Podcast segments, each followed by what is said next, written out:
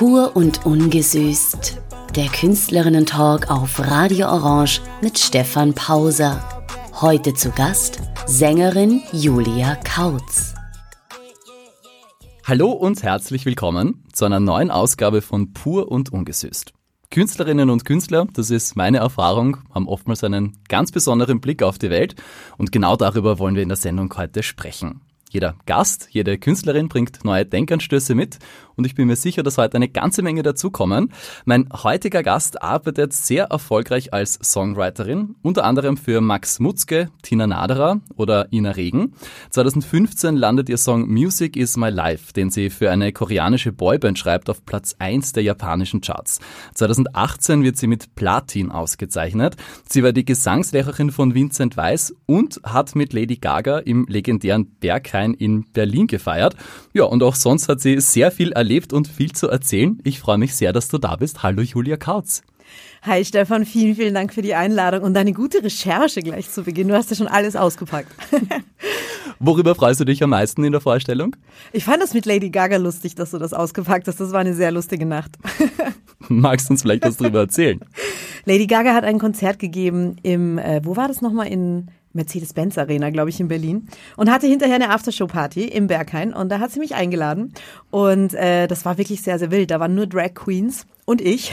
Ich war die normalst angezogenste Person. Ich bin ein bisschen aufgefallen, so erst schon als Reporterin damals bekleidet, äh, gekleidet und äh, naja, dann sind wir, äh, haben wir da Party gemacht und am nächsten Morgen im Hotelzimmer habe ich dann auf mein Handy schauen müssen, ob die Fotos wirklich auf meinem Handy sind oder ob das alles nur ein verrückter Traum war. Weil Lady Gaga hat in Unterwäsche auf dem Tisch getanzt, ist in den Darkroom gekrabbelt und die hat richtig wild gefeiert. Und ich war mittendrin, stand nur dabei. Das war schon sehr arg. Ja, da beneiden dich bestimmt viele darum. ja, war lustig. Es war sehr lustig. Angefangen hat bei dir alles vor, sagen wir mal, 20 Jahren mit mhm. einem Germanistikstudium Theater, Film und Medienwissenschaft in Wien hast du auch studiert. Du warst Journalistin beim Rennbahn Express und bei News, ähm, später dann Chefreporterin beim Jugendmagazin Bravo, mhm. bei der legendären Bravo muss man sagen. Ja. Das war auch die Zeit, als du dann auf dem Lady Gaga Konzert und auf der Aftershow Party warst. Du bist damals um die ganze Welt geflogen. Du hast äh, Interviews mit den ganz großen Stars gemacht. Bruno Mars, Lady Gaga, Katy Perry, Justin Bieber. Und ähm, irgendwann hast du dann beschlossen, du willst auch Musikerin sein. Naja, ähm, ich habe es nicht irgendwann beschlossen. Es war eigentlich so, dass ich immer schon den Traum hatte, ähm, Musikerin zu sein, beziehungsweise Sängerin und Songwriterin. Und bevor ich überhaupt wusste, dass das ein Beruf ist, habe ich als Kind einfach Songs geschrieben. Mit fünf, sechs Jahren habe ich so den Kassettenrekorder von meinen Eltern geklaut und habe da immer gesungen. Also ich habe immer Texte eingesungen, also ich habe irgendwie Geschichten mit Melodien erzählen wollen. So, das kam aus mir instinktiv heraus. Also ich sage jetzt mal, ich wollte schon Sängerin und Songwriterin werden, bevor ich überhaupt wusste, was ein Beruf ist. So. Und dann kam mir der Journalismus tatsächlich so ein bisschen dazwischen. Und ähm, ist so passiert und war natürlich ein wunderschöner Job, weil ich durfte die ganze Zeit um die Welt fliegen und Katy Perry, Bruno Mars, Lady Gaga interviewen. Also eigentlich ein Traumjob. Aber ich habe immer mehr gemerkt, oh nein, ich will selber auf die Bühne und ich will ja selber Musik machen, hab's auch nebenbei gemacht, aber hatte halt so wenig Zeit. Und dann habe ich irgendwann den Entschluss gefasst, okay, ich kündige diesen Job und ich mache nur noch Musik. Damals hast du die Interviews geführt, mhm. jetzt sitzt du sozusagen seit einigen Jahren auf der anderen Seite, mhm. gibst selbst Interviews. Hast du dich schon dran gewöhnt? ich habe mich dran gewöhnt und ich mag es sehr, sehr gern, weil das war natürlich immer mein Traum und eigentlich mein Plan A. Insofern, ich bin jeden Tag dankbar, dass ich jetzt auf der richtigen Seite angekommen bin. Aber ein ganz interessanter Aspekt. Ich schreibe jetzt ja eben Songs, nicht nur für mich selber, sondern auch für ganz, ganz viele andere Künstler. Und ich vergleiche das tatsächlich so mit meinem Bravo-Job auch immer, weil ich führe am Anfang immer so ein Deep Talk. Also wie so ein Interview. Ich treffe mich mit Künstlern im Studio und wir reden ganz, ganz tief über das Leben dieser Person. Und eigentlich führe ich immer noch meine Interviews, nur heute schreibe ich Lieder drüber und früher waren es Artikel. Denkst du dir bei manchen Interviews auch, ach, das hätte ich jetzt anders gemacht an deiner Stelle? Äh, nein, ja, man kann es nicht abschalten. Also ich versuche es nicht zu tun, aber manchmal, manchmal doch kommt das, kommt das durch, das gebe ich zu. Julia, du bist ja eine Indie-Musikerin durch und durch. Jetzt vielleicht nicht im klassischen Sinne, was den Musikstil betrifft, äh, aber Indie im Sinne von Independent. Mm. Ähm, denn du machst es so gut wie alles selber, auch dein ja. Management. Und ich habe mir sagen lassen, dass du deine erste Tour komplett alleine gemacht hast, ohne Booking-Agenturen. Oh ja. das klingt äh, für Leute, die in der Branche ähm, tätig sind, wenn ich das so sagen darf, ein bisschen verrückt. Das war ziemlich verrückt. Vor allen Dingen, das war gar nicht mal so eine kleine Tour. Es waren, glaube ich, wenn ich es richtig im Kopf habe, elf Tourtermine. Ähm, neun davon in Deutschland, einer in Österreich, in Wiener Neustadt, meiner alten Heimat, wo ich zur Schule gegangen bin, und einer noch in der Schweiz.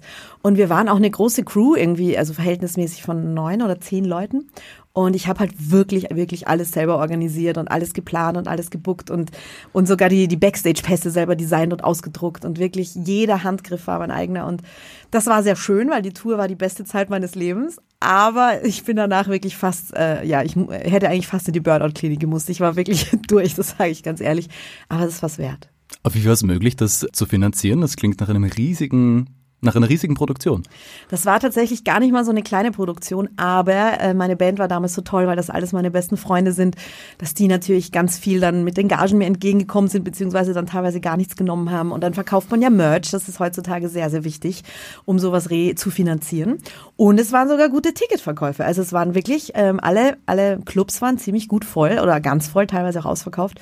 Und das, das war natürlich wunderschön. Ja, und wer jetzt neugierig geworden ist, wie Julia Kautz klingt, wenn sie singt, bitte sehr. Wir hören ihre aktuellste Single, ganz neu, vor wenigen Wochen erschienen. Kaputt von Julia Kautz hier auf Radio Orange. Wenn alles schön ist, wenn endlich alles schön ist, dann mache ich das kaputt. Hm. Also damit sprichst du wahrscheinlich ganz vielen aus dem Herzen. Mir auf jeden Fall. Selbstsabotage, hallo. Ja, ja. Genau. Ja. Grüße an alle Therapeutinnen und Therapeuten, die gerade zuhören. Julia, warum machen wir das? Warum stehen wir uns selber so im Weg? Ja, das würde ich auch ehrlich gesagt gerne wissen. Deswegen habe ich auch diesen Song geschrieben, weil mir das eben sehr, sehr, sehr oft aufgefallen ist in meinem Leben, dass ich mir irgendwas total aufgebaut habe und richtig viel Zeit rein investiert habe. Und am Ende habe ich es mir selber wieder zerbombt und bin mir selber im Weg gestanden. Und keine Ahnung, vielleicht ist es auch sowas, dass man sich gar nicht erlaubt, wirklich glücklich zu sein so, wenn man jetzt gleich ganz tief geht, ähm, dass man irgendwie, ja, keine Ahnung, das Gefühl hat, vielleicht hat man es nicht verdient, dass mal alles gut ist. Weil es ist dann auch so, wenn wirklich gerade mal alles gut ist, dann zerdenke ich das auch so lange, bis mir dann doch wieder irgendwas auffällt, was dann doch wieder ein Problem ist.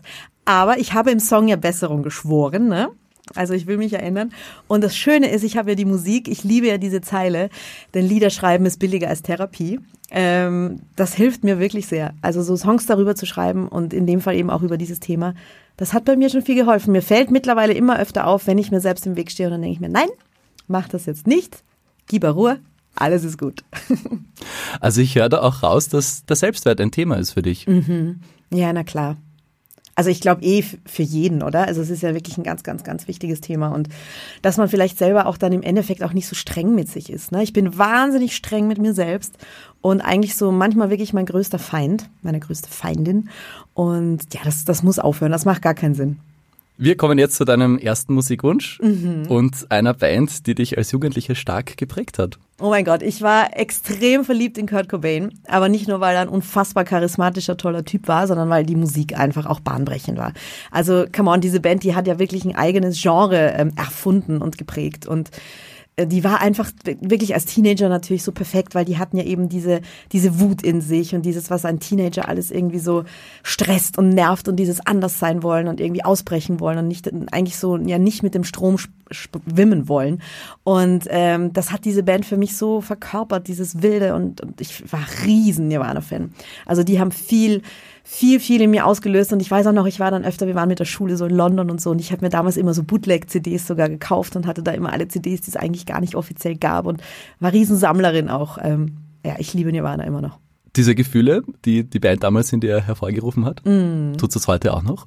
Na klar, ja. immer noch. Und wenn ich Nirvana höre, dann fühle ich mich auch wieder wie so eine wütende 14-jährige Pubertierende. Und ähm, das ist total schön. Ja, es löst immer noch in mir aus und ich glaube, das wird als Rentnerin noch in mir auslösen, auf jeden Fall. Jetzt kommt ein erster Musikwunsch. Wir hören von ihrem zweiten Studioalbum aus dem Jahr 1992 einen ihrer bekanntesten Hits, nämlich Come As You Are. Heute bei mir zu Gast Julia Kautz. In Vorbereitung auf die Sendung habe ich mit deinem besten Freund telefoniert. Oha. Oha. Sascha Wernicke. Ihr kennt euch äh, aus eurer gemeinsamen Zeit bei Bravo. Mhm. Er hat dich als sehr ehrliche und loyale Freundin beschrieben. Oh.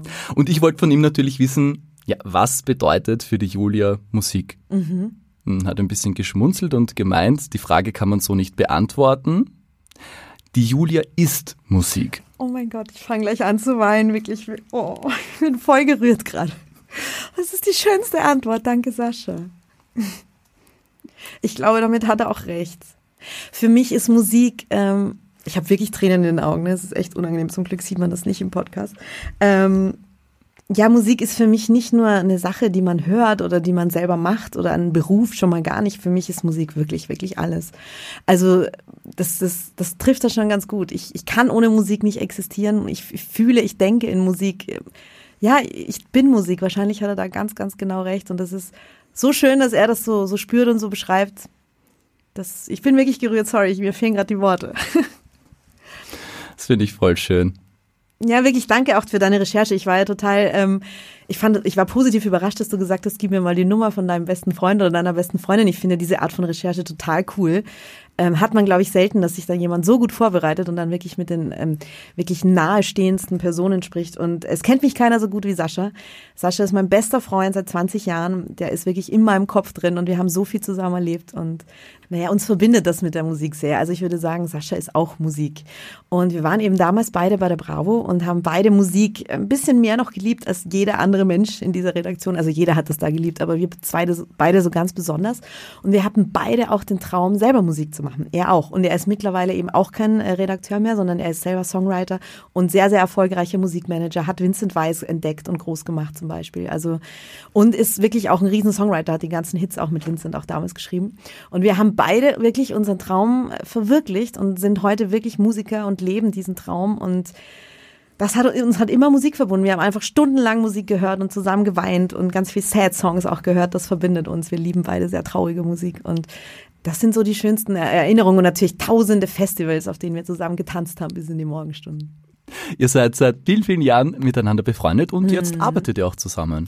Genau. Jetzt arbeiten wir halt wieder. So bei der Bravo haben wir schon gearbeitet und jetzt arbeiten wir auch wieder bei Song, beim Songwriting Sessions zusammen. Wir schreiben auch ganz viele Songs heute zusammen und sind wirklich glücklich, dass wir das träumen dürfen. Vor allen Dingen, ich muss sagen, keiner hat wie Sascha bei mir diese Auf und Abs dieses Weges mitbekommen. Das ist ja kein leichter Weg, ne?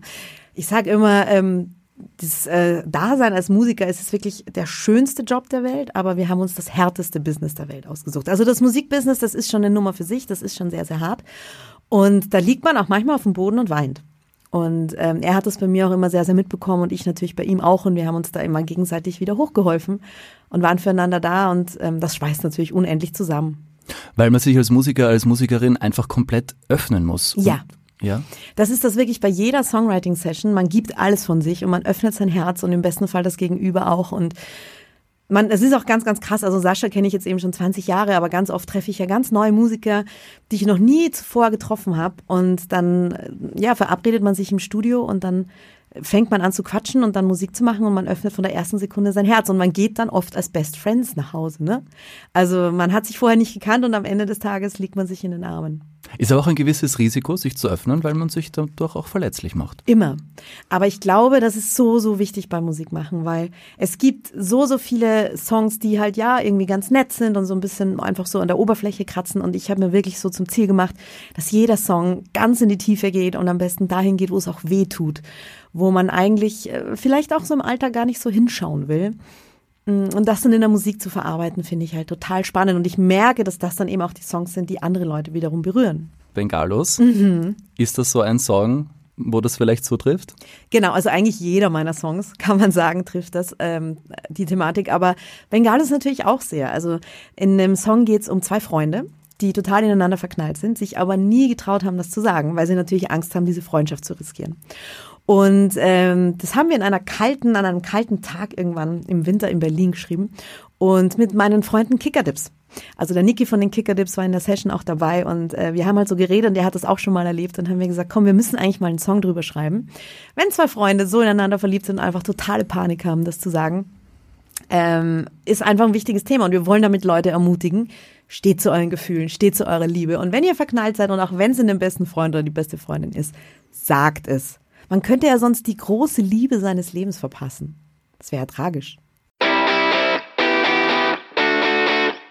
Das war Bengalos von Julia Kautz und den Kicker-Dips. Ich finde, die Nummer knallt richtig rein, oh. ist bei mir in der Playlist und läuft seitdem rauf und runter und besonders den Sound finde ich richtig, richtig schön. Boah, vielen, vielen Dank. Das freut mich wirklich, wirklich sehr. Das bedeutet mir sehr viel. Und weil du den Sound ansprichst, weißt du, wer die Nummer produziert hat? Patrick von Alle Achtung. Ja, genau. Also ein, ein sehr bekannter österreichischer Musiker, mit dem ich sehr, sehr viel arbeite. Ist ja der Schlagzeuger von Alle Achtung, aber auch ein ganz toller Produzent. Und mit ihm zusammen haben wir das mm. produziert, ja. Also es ist ein bisschen österreichischer Vibe auch drin, wenn du so willst. Was macht denn für dich einen guten Song aus? Wann sagst du, jetzt ist es gut? Mm.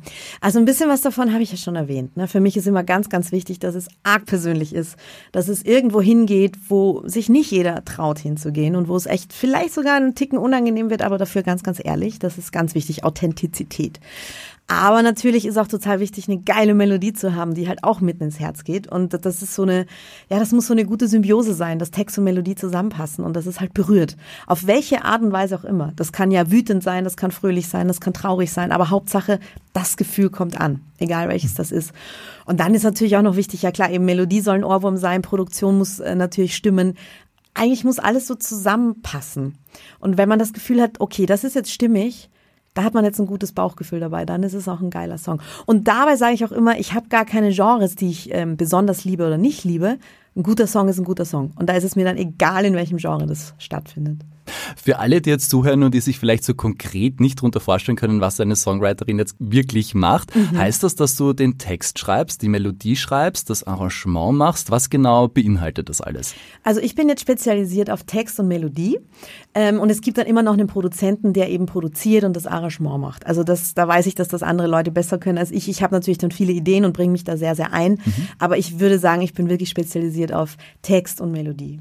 Und wenn du mit anderen Leuten ähm, Songs schreibst, mhm. welche Methoden wendest du an, mhm. um einen Song zu schreiben? Ja, das ist eben genau das. Wir setzen uns hin und dann trinken wir erstmal Kaffee und äh, dann reden wir ganz, ganz viel Deep Talk tatsächlich ist, also mir wurde schon mal, ich habe schon mal so ähm, ein Seminar gehalten, wie man Songs schreibt und am Ende haben dann sogar meine Schüler, nicht ich, die haben das dann so zusammengefasst, ähm, dass man erst, also dass mein Konzept wohl wäre, dass man zuerst spricht, dann irgendwann weint und dann einen Hitsong draus macht.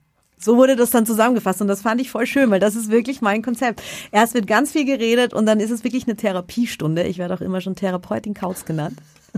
Und dann wird eben genau über das äh, ein Song geschrieben. Und da findet ja auch eine ganz, ganz tolle Katharsis statt. Ne? Also es ist eben wie Therapie. Da geht ja der Schmerz durch einen durch und dann singt man es ein und dann ist er eben auch wieder raus. Also mir geht's nach jeder Songwriting-Session, egal wie traurig das Thema ist, immer besser. Gibt's auch Songs, die du schreibst, die für diese Katharsis gut geeignet sind, aber die es dann vielleicht nicht zu einer Veröffentlichung schaffen? Das weil sie ja einfach nicht dafür geeignet sind oder du dir denkst, hm, das fand ich toll, war schön, aber will keiner hören. Hm, dann muss ich jetzt überlegen, na klar, das, also es gibt viele Songs, die ja auch nie veröffentlicht wurden oder vielleicht auch nie werden. Aber eigentlich muss ich sagen, wenn sie wirklich, wirklich so emotional waren, dass sie eben auch so wehgetan haben im Schaffensprozess, dann bin ich eigentlich meistens überzeugt davon, dass sie auch raus müssen. Und da gibt's auch ein sehr gutes Beispiel. Ich habe einen Song, der heißt Bleib hier. Und das ist, glaube ich, mein aller, aller persönlichster, der am aller, allermeisten wehtut. Den habe ich für meine große Schwester geschrieben, in einer Zeit, wo sie wirklich sehr, sehr krank war. Und wo sie auch nicht mehr so genau wusste, ob sie eigentlich noch leben will und so. Und da habe ich für sie geschrieben, bleib hier. Und da dachte ich auch erst so, oh mein Gott, das ist so persönlich, das ist so krass. Ich habe ihn dann natürlich ihr gezeigt, wir haben beide geheult. Aber sie hat dann meine Hand genommen in dem Moment, als ich sie das erste Mal vorgespielt habe und hat gesagt, ich bleib hier und ich werde kämpfen. Und das war so ein krasser Moment, Stefan, das kannst du dir nicht vorstellen. Das war wirklich so, dass ich das Gefühl hatte, okay, genau dafür schreibe ich Lieder. Und ich habe den Song dann rausgebracht, auch in Abstimmung mit ihr, weil er sehr, sehr persönlich ist. Und daraufhin eine Flut an Nachrichten bekommen von Menschen, die gesagt haben, oh mein Gott, der Song hat mir so viel gegeben oder mir das Leben gerettet oder einer Freundin von mir, den ich ihn dann weitergeschickt habe, das Leben gerettet. Ich glaube, dass man mit diesen Themen, die so ans Eingemachte gehen, Menschen so viel geben kann, dass es echt schade wäre, wenn man sie nicht veröffentlicht. Ich verstehe jeden, der dann sagt, okay, das ist mir jetzt zu privat, geht nicht, aber ich glaube, es ist ganz, ganz wertvoll. Ja, Songs, die die Welt verändern, ein kleines Stückchen besser machen. Wenn wir darüber sprechen, dann kommen wir unweigerlich auch zu John Lennon, der für dich ja auch eine ganz besondere Bedeutung hat. Absolut. Also äh, mein Vater ist der weltgrößte Beatles-Fan und natürlich eben auch John Lennon-Fan. Und als ich klein war, liefen nur Beatles und John Lennon und Paul McCartney-Platten am laufenden Band zu Hause. Das heißt, ich habe die Beatles mit der Muttermilch aufgesogen und bin dementsprechend auch ganz großer Fan. Und ein Song, der halt einfach immer noch so aktuell ist, obwohl er ja wirklich jetzt schon alt ist, ist Imagine von John Lennon. Und ich wünschte mir manchmal, dass dieser Mensch noch unter uns wäre und immer noch so bedeutsame, tolle Lieder schreiben würde, weil die Welt braucht das gerade. Die Welt braucht Leute, die ja irgendwie Kunst schaffen, die die Welt vielleicht verändern kann und er, er konnte das und er wird es immer noch können, da bin ich mir ganz sicher. Wenn John Lennon noch leben würde, was glaubst du, welche Songs würde er heute schreiben? Boah, ich glaube, er würde wahrscheinlich immer noch äh, Lieder für den Frieden singen, Protestlieder. Ja, also er würde wahrscheinlich immer noch versuchen, irgendwas besser zu machen. Und es gibt ja momentan immer noch so viel aufzuräumen und so viel besser zu machen. Es läuft ja so viel verkehrt in unserer Welt. Und da fehlen so Menschen wie er, die eben sagen, okay, ich wäre gerne ein Anführer im Sinne der guten Bewegung. Ich möchte einer von den Guten sein, der irgendwie eine Welle von Frieden und von Liebe irgendwie ja, hervortritt und irgendwie auf, alles irgendwie aufbricht. Und ich glaube, er wäre jemand, der würde alles aufbrechen und das, er fehlt sehr. Wie schaust du ganz generell gerade auf die Welt? Welche Themen machen dir besonders Sorgen oder was ist dein Blick in die Zukunft auch? Mir macht ehrlich gesagt alles gerade Sorgen. Wie kann es das auch nicht? Also die, die Erde brennt ja an allen Ecken und Enden, also überall gefühlt brechen gerade Kriege aus. Es ist ganz, ganz, ganz, ganz schlimm und ich habe richtig Schiss, immer auch Nachrichten zu gucken mittlerweile. Klima, auch ein ganz, ganz, ganz, ganz großes Thema. Also es ist ja an allen Ecken und Enden brennt. Und ich sag's dir ganz ehrlich, wenn wir nicht ganz, ganz bald irgendwie wirklich was ändern und wenn die Menschen nicht ganz bald irgendwie checken, dass es so nicht weitergeht, dann ich will das gerade gar nicht so aussprechen, weil es echt natürlich äh, sehr negativ ist, aber ich habe das Gefühl, dann gibt's vielleicht irgendwie gar nicht mehr so viel Zukunft. Und das klingt jetzt total drastisch und total negativ, ähm, aber es ist halt wirklich gerade echt krass. Deswegen hoffe ich einfach, dass manche Songs irgendwie was bewegen können, dass Leute irgendwie nachdenken und ich habe mich da eine Zeit lang auch total in diesem Doom-Scrolling verloren und in dieser Zeit habe ich damals den Song äh, Utopia auch geschrieben. Meine vorletzte Single, weil ich das Gefühl hatte, so in dieser Welt, wo man irgendwie gerade ja, man, also ich habe mich ganz oft gefragt, kann ich eigentlich, darf ich noch glücklich sein, wenn gefühlt irgendwie gerade die Trümmer fliegen und ähm, ununterbrochen Google-Meldungen kommen von irgendwelchen schrecklichen Nachrichten. Und ich habe dann für mich halt jetzt so den Weg gefunden, ja, darf ich, das kommt auch in dem Song eben vor, man, man muss sich irgendwie einen Raum im Kopf schaffen, wo man auch mal entfliehen kann dem Ganzen und flüchten kann. Weil sehen wir uns mal ganz ehrlich, also es sieht gerade nicht rosig aus. Aber ich glaube, Menschen sind eigentlich toll und Menschen können das Ruder noch rumreißen. Und so kitschig das jetzt auch klingt, ich glaube Liebe und wenn wir alle irgendwie mal checken, dass Liebe das Wichtigste ist und wichtiger ist als Macht und Krieg und wem gehört was, so, dann, wenn wir das noch rechtzeitig checken, dann können wir es noch rumreißen, aber es ist wirklich höchste Zeit. Es gibt eine ganze Menge Leute, die dich bewundern, die dir oh. zujubeln. Jetzt frage ich mal umgekehrt, welche Künstlerinnen und Künstler bewunderst du? Wen findest du ganz toll? Oh mein Gott, da gibt es so, so, so, so viele. Also es gibt wirklich viele. Aber eine meiner aller, allerersten wirklich ähm, naja, Frauen, starken Frauen, die mich ganz, ganz doll inspiriert hat in meiner Teenagerzeit, war Alanis Morissette. Und ich weiß noch, dass sie wirklich in mir auch ausgelöst hat, oh mein Gott, ich möchte wirklich professionell später auf einer Bühne stehen. Und ich habe von ihr auch, sage ich immer, singen gelernt, weil ich habe ihr erstes Album Jagged Little Pill, oh mein Gott, das ist ein Legendenalbum, als Teenager so arg rauf und runter gehört, bis meine Familie mich gehasst hat und alles immer nachgesungen und versucht, sie zu imitieren. Und sie war wirklich, ich sage immer so, meine Gesangslehrerin aus der Ferne. Und ja, sie war für mich so die Queen. Also sie hat mich enorm geprägt. Deswegen, sie ist immer noch für immer in meinem Herzen. Und ein Grund, warum ich Musik mache, glaube ich auch, ja. Würdest du gern mal mit ihr ein Duett singen oder vielleicht was produzieren, was aufnehmen? Oh mein Gott, Stefan, das wäre so krass. aber da wäre ich wirklich, also ich bin ja mittlerweile echt so, dass, ne, mich bringt ja nicht mehr viel aus der Fassung, aber da wäre ich so aufgeregt. Ich glaube, da würde ich wirklich komplett ausflippen. Moment, es bringt dich nicht mehr viel aus der Fassung. Ich habe ganz am Anfang habe ich schon ein paar tolle Sachen von dir erzählt. Du hast ja einen Platz 1 Hit in Japan. Mhm. Du bist mit Platin ausgezeichnet mhm. und arbeitest mit ganz, ganz tollen Künstlerinnen und Künstlern in Österreich und Deutschland zusammen. Wie es bringt dich nichts mehr aus der Bahn oder es bringt dich nichts mehr durcheinander. Doch, es bringt mich schon noch einiges aus der Bahn. Und zwar zum Beispiel, gerade gibt es aktuell auch was, ne? das muss ich jetzt mit dir teilen. Ich habe eben einen Song äh, mit Thorsten Einerson geschrieben für ihn. Er heißt Echo. Und immer wenn ich jetzt in Österreich bin, drehe ich ganz oft das Radio auf. Und dann läuft dieser Song im Radio. Und tatsächlich, da bin ich wie so ein fünfjähriges Kind. Ich flippe komplett aus. Das wirft mich tatsächlich jedes Mal aus der Bahn, wenn ein Song, den ich geschrieben habe oder mitgeschrieben habe, im Radio läuft. Und das ist gerade ganz krass. Also ich höre in Österreich nur noch Radio. Ne? Mein Spotify bleibt zu Hause. Ich darf nur Radio hören, weil ich jedes Mal kompletten Nervenzusammenbruch bekomme, wenn der Song im Radio läuft. Also darüber freue ich mich immer noch und jedes Mal und für immer. Also auf die Gefahr hin, dass du jetzt einen Nervenzusammenbruch leidest, würde ich vorschlagen, dass wir ganz kurz in deinen Song Echo von Thorsten Einerson oh, reinhören. Gerne, da freue ich mich sehr. Julia, dir geht's gut? Die. Atmung hat sich wieder beruhigt. Ja, sehr. Aber es ist immer, es ist wirklich schön, diesen Song zu hören einfach. Es freut mich so doll. Ja, Alanis Morissette, deine Gesangslehrerin sozusagen ja. ähm, und möglicherweise zukünftige Gesangspartnerin. Wer weiß, was noch alles passieren wird. Wir müssen ganz fest dran glauben, Stefan, okay? Ganz genau. In der Zwischenzeit lehnen wir uns jetzt aber zurück und hören von Alanis Morissette Hands in My Pocket, Mitte der 90er Jahre in vielen Ländern in die Charts eingestiegen. Hands in My Pocket von Alanis Morissette. Ich lieb's. Mitte der 90er Jahre in vielen Ländern in die Charts eingestiegen. In ihrer Heimat Kanada sogar auf Platz 1. Hm. Wenn ich das richtig recherchiert habe, ihr erster Nummer 1 Hit in Kanada. Wir Krass, haben, das wusste ich auch nicht, siehst du mal, was gelernt. Ich hoffe, das stimmt. Bestimmt. Wir haben ja gerade über deinen Platz 1 Hit in Österreich gesprochen, mhm. von Thorsten Einerson. Ja. Wie war das eigentlich? Hat er dich dann angerufen? Hast du ihn angerufen? Habt ihr dann gemeinsam ins Telefon gekreischt und euch gefreut? Ja, es ist ganz verrückt. Wir haben da so eine Gruppe, so eine WhatsApp-Gruppe. Der Thorstein, der Hille, also der Produzent, Lukas Hillebrand, der auch noch ähm, eben produziert hat und mitgeschrieben hat. Wir waren ja ein Dreierteam. Und wir, wir haben halt so eine WhatsApp-Gruppe und es ging schon los, dass er mir geschickt hat. Es war halt schon eine Woche vor Release in den Radiocharts, in den Top Ten. Und das ist sehr, sehr, sehr, sehr ungewöhnlich. Und dann hat er das so reingeschickt und dann weiß ich noch, dass wir uns gegenseitig Sprachnachrichten rumgeschickt haben, wo wir reingebrüllt haben, yeah, und uns total gefreut haben. Und ab dann gab es immer wieder Updates und wir hatten dann so ein, äh, eben in der Gruppe, jeder hat es immer gefilmt von uns dreien, wenn man es im Radio gehört hat, immer ein Video reingeschickt, es lief schon wieder, es lief schon wieder. Also wir haben uns da zu dritt sehr schön reingesteigert und gefreut. Wie wichtig ist denn Airplay für Musik heute überhaupt noch? Kann man es auch, ohne im Radio gespielt zu werden, schaffen?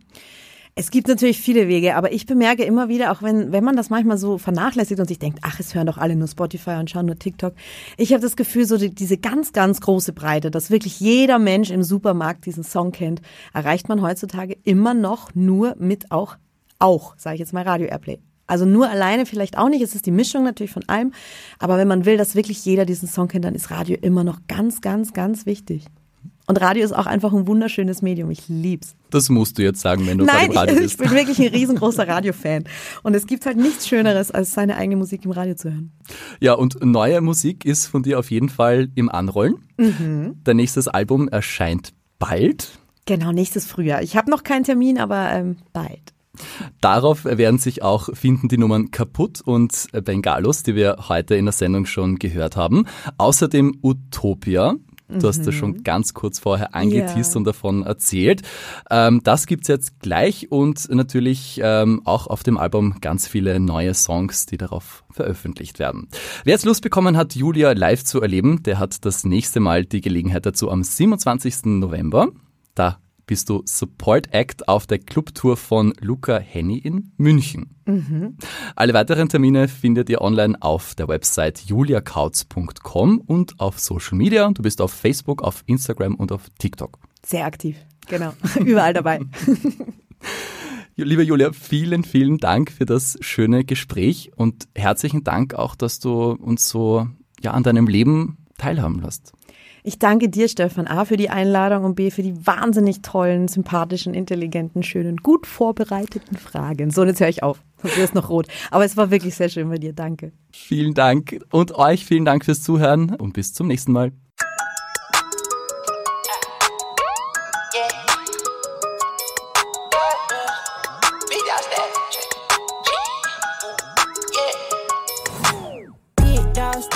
Pur und ungesüßt der Künstlerinnen-Talk auf Radio Orange mit Stefan Pauser. Heute zu Gast Sängerin Julia Kautz.